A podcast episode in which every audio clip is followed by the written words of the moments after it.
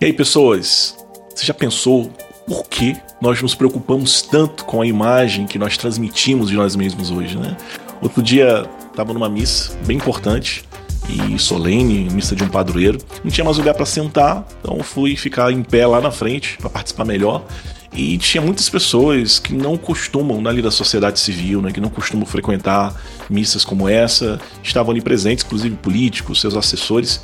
E era interessante né, ali constatar e também um pouco incômodo ver tantos aparelhos fotográficos, pessoas andando de um lado para outro, um monte de gente tirando selfie durante a celebração.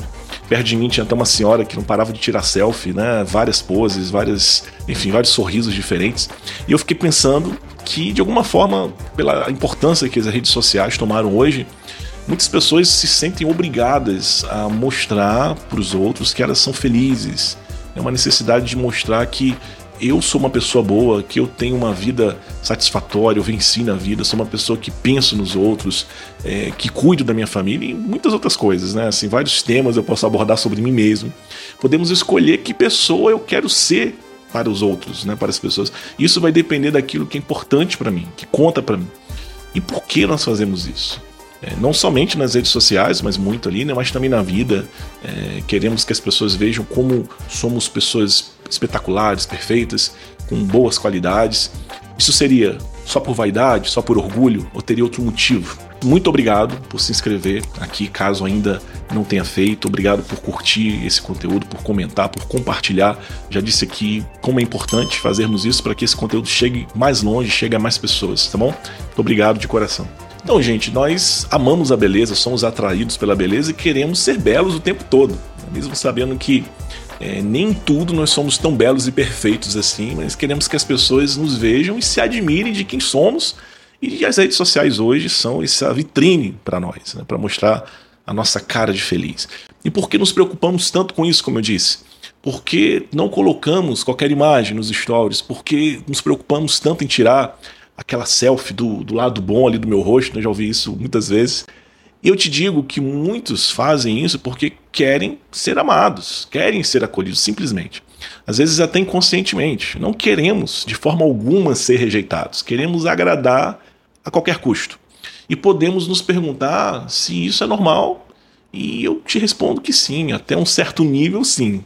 É, posso te dar um exemplo de São João Paulo II, na, na Familiares Consórcio. Ele diz que a família é essa mini sociedade onde os membros podem ser livres para serem eles mesmos, para se expressarem sem ressalvas, para fazerem, para cometerem erros, né, para fazerem sacrifícios pelos outros. É na família que nos tornamos seguros como uma pessoa única, a pessoa única que nós somos. Mas quando na família não temos esse ambiente de liberdade, que a consequência é um amor gratuito dos pais, que perdoa, que acolhe.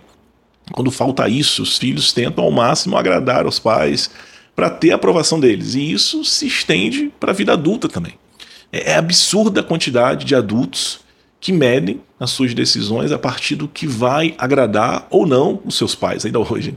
E, consequentemente, esses adultos são inseguros, vão querer agradar seu marido, sua esposa, seu patrão, seus colegas, porque não querem mais se ter, né? não querem mais ter aquele sentimento horrível de rejeição, ficam afetivamente inseguros.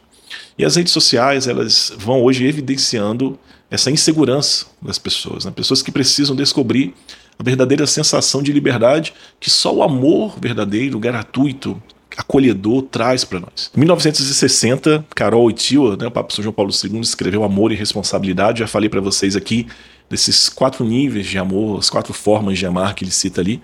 E o mais raso é justamente o amor de conveniência ou o amor de agrado. Ele fala o seguinte sobre o agrado: agradar significa apresentar-se como um bem, mas ainda como o bem que se é. Isto deve ser acrescentado em nome da verdade tão importante na estrutura do agrado.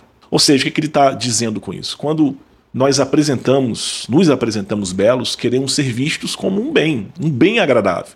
Mas que bem eu seria? Que bem eu quero transmitir quando me apresento na minha beleza? Quem eu digo que eu sou? Qual é a minha intenção? Por que eu faço isso? São muitos questionamentos, mas eles são pertinentes. Eu preciso me fazer esses questionamentos. Ele diz ainda: Convém, entretanto, lembrar que o homem é pessoa, um ser cuja essência é constituída pela interioridade. Portanto, além da beleza externa, é preciso saber descobrir igualmente a sua beleza interior e nela também agradar-se e até agradar-se de preferência. Gente, nossa essência vem do espírito dado por Deus. É ali no interior, na, na escolha produzida por cada um que nos entendemos como pessoa. Essa beleza interior não é de forma alguma justificativa para um desleixo, mas é na verdade o que agrada sinceramente os outros, né? o que realmente atrai as pessoas para nós. É esse eu interior que revela a nossa real humanidade. E aí continua São João Paulo II, diz o seguinte: o agrado em que se funda este amor não pode nascer somente da beleza física e visível, mas é preciso que abranja em profundidade a beleza integral da pessoa. Precisamos, gente, mergulhar na integralidade do nosso ser. E aí descobrir a nossa beleza, o perigo da insegurança de querer sempre agradar a todo custo para não sofrer a rejeição e ficar para trás, né, é justamente este.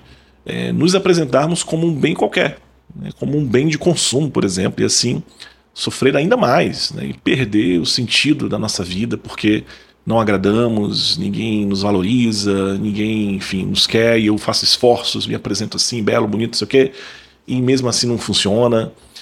Essa beleza está na nossa dignidade escrita em nós de pessoas, a gente precisa descobrir isso. O nosso valor, o seu valor, está além do que nós conseguimos mostrar para os outros. É, cuidado para não se expor sem limites, cuidado para não colocar sua confiança em possíveis afetos de pessoas que talvez você nunca receba né, da forma como você espera. Você é profundamente estimado por Deus. Aprenda isso em primeiro lugar e depois você vai naturalmente se saber livre, totalmente livre. Falando essas, essas coisas aqui, eu não quero dizer que as redes sociais são uma obra maléfica, horrível, mas a nossa postura e a nossa busca, o nosso interesse, a forma como nós nos mostramos e como nós nos estimamos ali, a esperança que colocamos ali, pode ser um perigo sim para as nossas relações reais, que existem relações reais ali nas redes sociais, não pode dizer que são virtuais somente, mas existem é, laços que são fundados ali, que levam, levamos para a vida toda, mas também esses laços que já existem, a forma como me relaciono com as coisas, com as pessoas, como eu disse, a rede social é esse termômetro que mostra o nosso comportamento e a nossa insegurança e a necessidade de sermos seguros como pessoas, né, de entender, como São João Paulo II falou, que amor é responsabilidade, esse desejo de agradar, né, apresentando um bem, mas como eu apresento esse bem, qual é a minha intenção, qual é o motivo, né, eu preciso crescer nesse amor e entendimento do valor que eu tenho, do valor que as pessoas têm. Muito obrigado por ter ficado aqui nesse conteúdo, por ter ficado até aqui. Compartilhe se você ainda não é inscrito aqui, se você está somente ouvindo aqui em uma plataforma, forma de podcast, você pode também reagir e se engajar aqui nessa plataforma, seguindo, baixando, enviando para outras pessoas esse conteúdo e até o nosso próximo encontro. Deus abençoe.